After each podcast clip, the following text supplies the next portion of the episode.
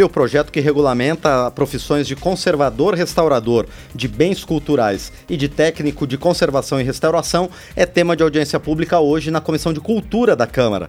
Pela proposta da deputada Fernanda Melchiona, do PSOL do Rio Grande do Sul, o exercício da profissão só é permitido aos diplomados no Brasil ou no exterior em conservação e restauração de bens culturais e diplomados com mestrado e doutorado na área. O diretor do Centro de Conservação e Restauração de Bens Culturais da Universidade Federal de Minas Gerais, Luiz Antônio Cruz Souza, é o nosso convidado para falar sobre o tema. Professor, bom dia, obrigado por estar aqui no painel eletrônico. Bom dia, Márcio. Eu queria agradecer pelo convite e saudar a todos os ouvintes da Rádio Câmara. Professor Luiz Antônio, nós é que agradecemos por sua presença para falar desse assunto tão importante, né, que é a preservação dos bens culturais e históricos do Brasil. E eu gostaria de começar, professor, justamente perguntando qual é a importância da preservação do patrimônio cultural para a nossa memória, para a nossa identidade enquanto povo brasileiro.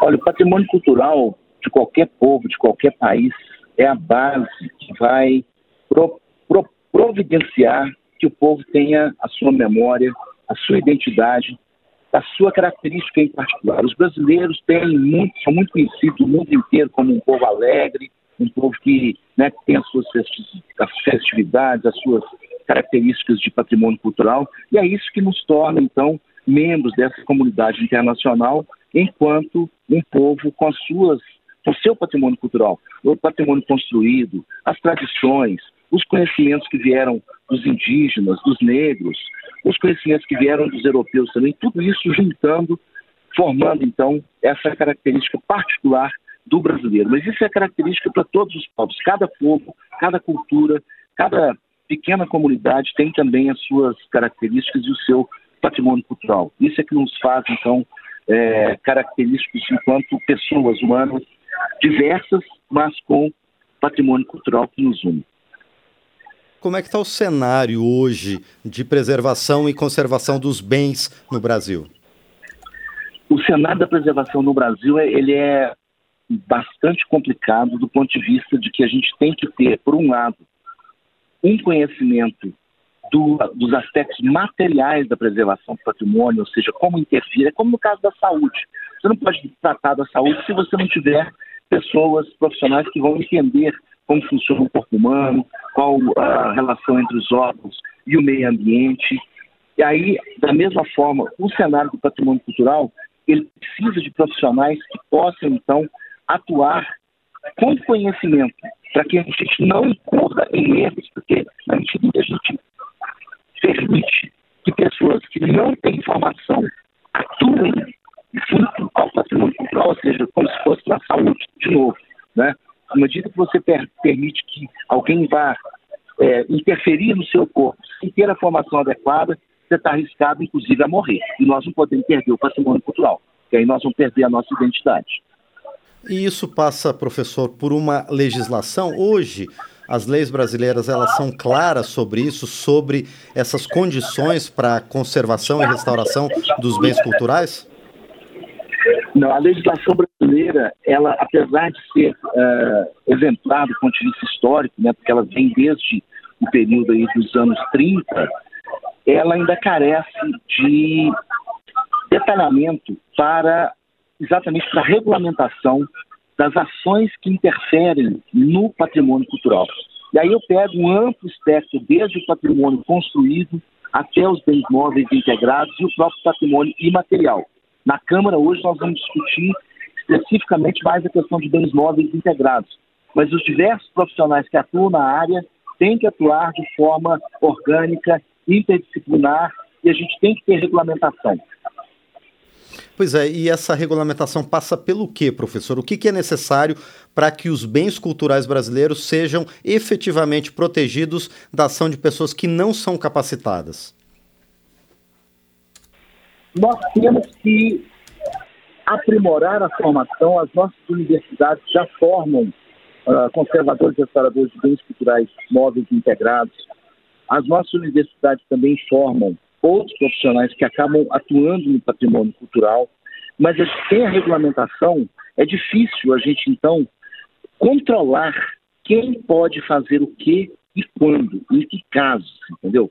E aí é que entra, então, esse trabalho, essa, essa proposta da deputada Fernanda Melchiona, que teve o, o, a colaboração de uma comissão de profissionais de regulamentação, comissão essa que envolve associações profissionais, que envolve representantes das universidades e dos cursos que existem no Brasil, e é junto, então, a gente está trabalhando com a Câmara dos Deputados para que a gente chegue, então, nessa regulamentação, que vai, então, ajudar de forma legal a, a controlar a prática, a controlar a forma como, os como nosso patrimônio cultural é sofre intervenções.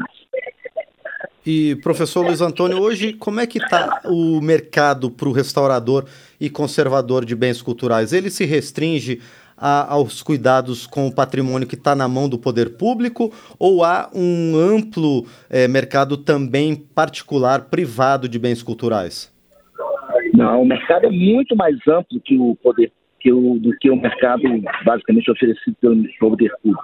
Nós temos aí já diversas empresas que não são empresas que nasceram ontem, são conglomerados, são empresas que têm uma história e que querem também sabe, marcar a sua identidade né, nessa, vamos dizer, nessa seara das empresas que têm uma projeção junto à comunidade. As empresas, as famílias também têm seus bens, uh, os órgãos públicos, além disso.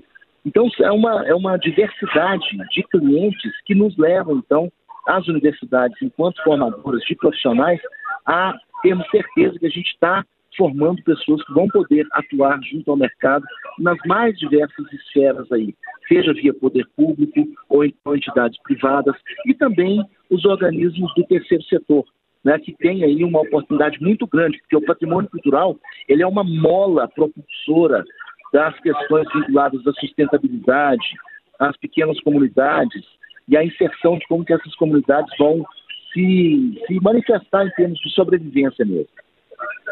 E, e, professor Luiz Antônio, a partir dessa regulamentação, se caminhar é, de acordo com o que essa comissão é, de profissionais e universidades tem trabalhado junto aqui com parlamentares aqui da Câmara dos Deputados, quem vai poder exercer então a profissão de conservador e restaurador?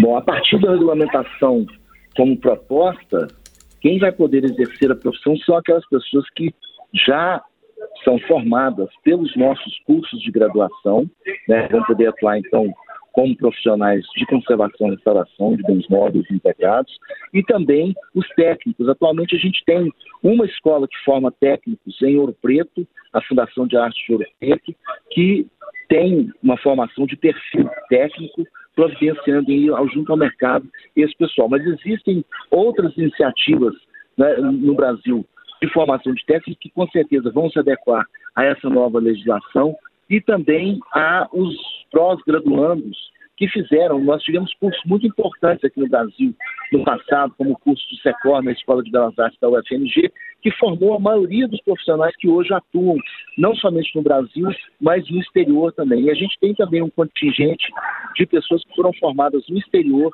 e que vieram para o Brasil. Então, essa comunidade ela vai ter condições de já partir para atuar diretamente no mercado. E os próximos estudantes que estão trabalhando junto às universidades federais, aí a gente tem Federal de Pelotas, Federal do Rio de Janeiro, Federal de Minas Gerais e a Federal do Pará, formando técnicos nessa área, juntamente com a, a Fundação da Arte Ouro Preto. Sim, então, só para a gente esclarecer, no, no, âmbito da graduação, qual é o tamanho é, dos cursos aqui do Brasil, professor?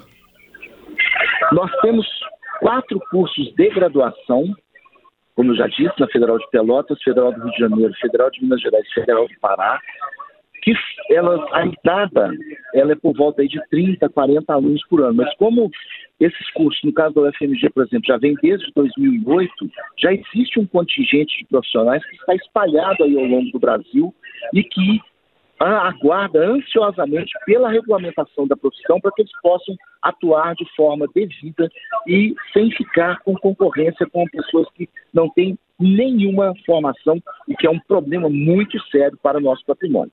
Com toda certeza. Bom, esperamos então que essa regulamentação avance na Câmara dos Deputados para que os profissionais desse setor de restauração e conservação eh, consigam né, fazer esse importante trabalho de manutenção do patrimônio cultural brasileiro. Por enquanto, eu agradeço ao senhor, eh, professor Luiz Antônio Cruz Souza, por essas informações e também desejo sucesso ao senhor, aos parlamentares e aos demais participantes dessa audiência de logo mais sobre esse tema aqui na Câmara dos Deputados. Muito obrigado, professor. Muito obrigado, Márcio, muito obrigado aos ouvintes também e à deputada Fernanda Melchione e a todos os deputados que estão dando apoio a essa causa tão importante. Salve o patrimônio cultural, salve a cultura brasileira. Com toda certeza. Mais uma vez, então, agradecemos ao professor da Universidade Federal de Minas Gerais, Luiz Antônio Cruz Souza, que esteve aqui no painel eletrônico conosco.